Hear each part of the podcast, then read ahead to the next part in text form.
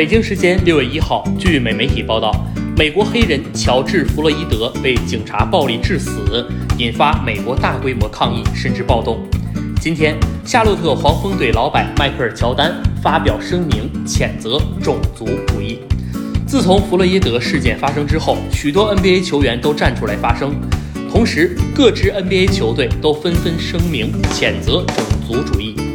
今天，黄蜂队老板乔丹发声明谴责种族主义，我非常难过，真的很受伤，纯粹的愤怒。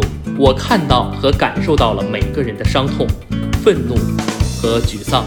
我和那些公开谴责在我们国家根深蒂固的种族主义以及针对有色人种的暴力的人们站在一起。我们已经受够了，乔丹在声明中写道。